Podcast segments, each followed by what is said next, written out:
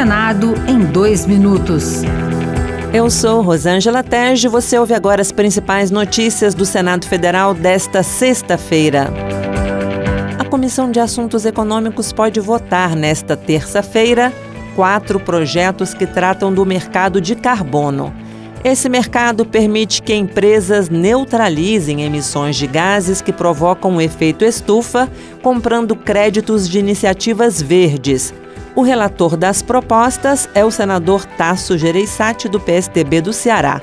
Isalci Lucas, do PSDB do Distrito Federal, disse que ouve falar do mercado de carbono há mais de uma década e que seria importante definir logo o que o Brasil permite alcançar com essas iniciativas que daqui a pouco esse crédito de carbono visa só questão econômica, só questão de interesse empresarial e não resolve o que tem que resolver. Né? A gente tem agora essa preocupação imensa com a, com a sustentabilidade.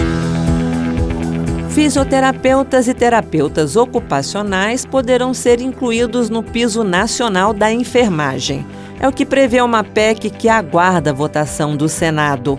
O autor, senador Ângelo Coronel, do PSD da Bahia, argumenta que esses profissionais desempenham um papel relevante na recuperação e no desenvolvimento da capacidade física de pacientes. E fico feliz porque vamos fazer justiça para com essa categoria que realmente é quem luta muito para recuperar a saúde das pessoas que ficam internadas em hospitais.